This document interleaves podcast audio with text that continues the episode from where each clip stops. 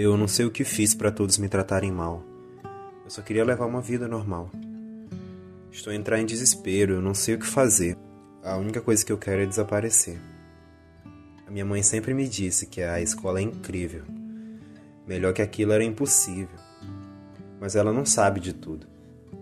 Em cada corredor há um mal criado que me goza e me segue para todo lado.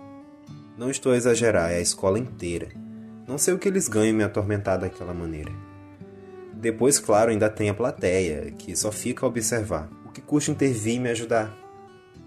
Se isto continuar assim, não sei o que vai ser de mim. Não sei se vou aguentar e muito menos se no futuro vou conseguir superar. Bullying, de Maria Cabral.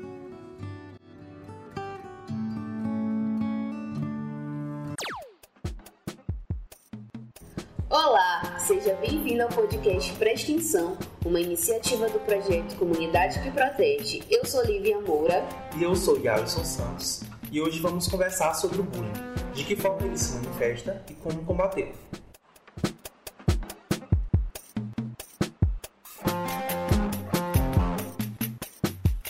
Está no ar, Presta Atenção Podcast.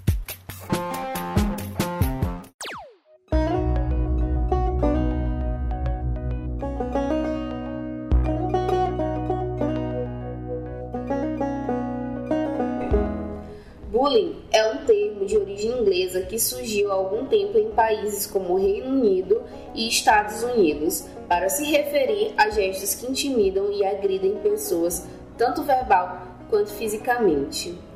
Esses ataques acontecem de forma mais corriqueira no ambiente escolar, quando crianças ou jovens promovem agressões intencionais a outros colegas.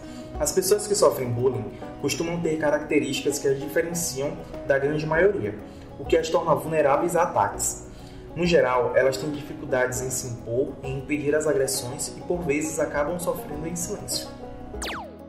Vozes da comunidade. É, quando eu era menor, eu estudava numa escola pública, onde o bullying era constante e eu sofria muito nesse período por ser muito magro, eles costumavam me chamar de grelha do deserto. Na minha adolescência, me chamavam de Spock, porque eu tive um problema na minha orelha e precisei fazer uma cirurgia e ela ficou levemente pontuda e aí os meus amigos me zoavam me chamando de Spock e eu odiava. É, eu tinha acabado de alisar meu cabelo. No dia posterior a esse alisamento, eu me arrisquei a deixá-lo solto por hora, né? Me sentia uma pessoa, ufa, finalmente acho que meu cabelo está bonito. Até que uma menina da oitava série me empurrou pelo corredor, gargalhando e falando bem alto, dizendo: Ah lá, acho que o cabelo dela é bom. E todas as outras pessoas do colégio riram inclusive professores. E aí, depois disso, foram mais outros anos de cabelo preso, me sentindo feia e menor por ter um cabelo que era motivo de humilhação.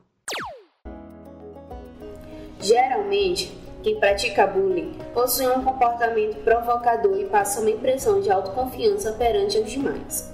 O ideal é que haja nas escolas profissionais especializados que possam fazer um acompanhamento psicológico, tanto nas vítimas quanto nos agressores, que também carregam, mesmo que de forma implícita, uma bagagem de fragilidades. Amadurecendo, que eu fui entender que atitudes quando eu tinha 11, 12, 13 anos, né, era, era uma prática de bullying, uma prática de menosprezar, do alheia, ou julgar e criticar e tornar aquele ato ali um prazer meio, né, de rir e tudo mais. Para além do ambiente escolar, o bullying também se reproduz em outros contextos sociais, como faculdades, empresas ou instituições públicas por meio do chamado bullying corporativo, que se manifesta principalmente pelo assédio moral. As principais motivações são o sexo, em casos de machismo, a raça, a condição social ou até mesmo o cargo que o funcionário ocupa. Apesar de ser um problema latente na sociedade, existem medidas que podem ser tomadas a longo prazo, como inserir na grade curricular das escolas temáticas ligadas ao empoderamento e à valorização da diversidade. É importante também a promoção de campanhas periódicas que enfatizem a necessidade de não tornar a questão banal. O podcast Presta Atenção conversou com a psicóloga do Instituto Elaborar, Juliana Costa, sobre os impactos do bullying na vida da pessoa que sofre esse tipo de violência. Esse entende. A vítima ela pode ter desde medo excessivo, de tudo, de se colocar ali na escola, de, de, de ter amigos, de estar em rodas de conversa, de, de se relacionar. O isolamento também acontece, a ansiedade também aparece. O bullying ele é devastador para a vítima e também ele pode ter consequências muito mais graves, como um transtorno de ansiedade, é, o desenvolvimento também de um quadro depressivo. Isso tudo porque esses xingamentos, essas intimidações, essas perseguições, elas são internalizadas pela vítima. A psicóloga ainda comenta sobre como família e escola devem atuar para perceber quando o jovem sofre bullying e indica caminhos para evitar que o bullying se torne um trauma permanente. Pais e professores é, devem estar sempre atentos à mudança de comportamento do seu filho ou dos alunos, né?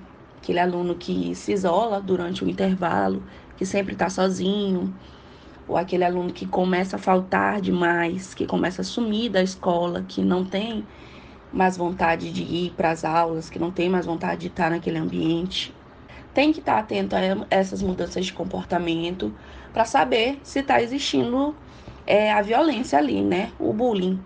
E outra coisa muito importante é que a escola preste atenção também no agressor, porque o agressor, ele geralmente vem de um contexto externo né, de dentro de casa, onde ele passa por algum tipo de situação que gera esse comportamento. E é importante que essa, esse apoio, essa rede de apoio, ela seja feita tanto pa, para a vítima quanto para o agressor também. Se você viu alguém sofrendo, fale. Bullying ele pode gerar consequências muito devastadoras, é algo muito sério, não é só uma brincadeirinha, então não fique em silêncio.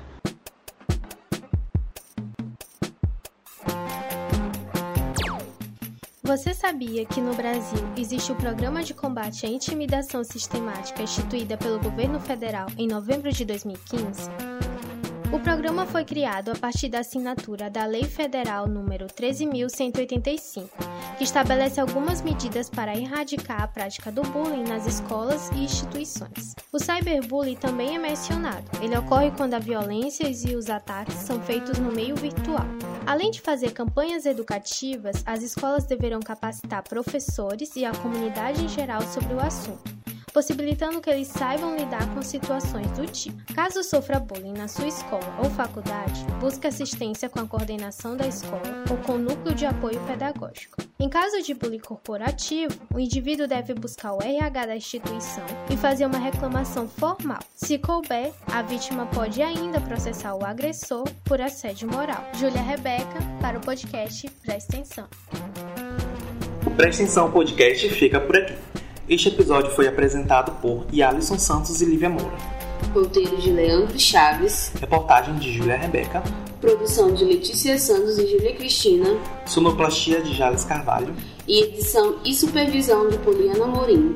O projeto Comunidade que Protege, Menina Cidadã, é coordenado pelo Centro de Defesa Padre Marcos Passerini, em parceria com a Fundação Justiça e Paz Abraçarão e o Instituto de Estudos Sociais e Terapias Integrativas IEST. Apoio Unicef.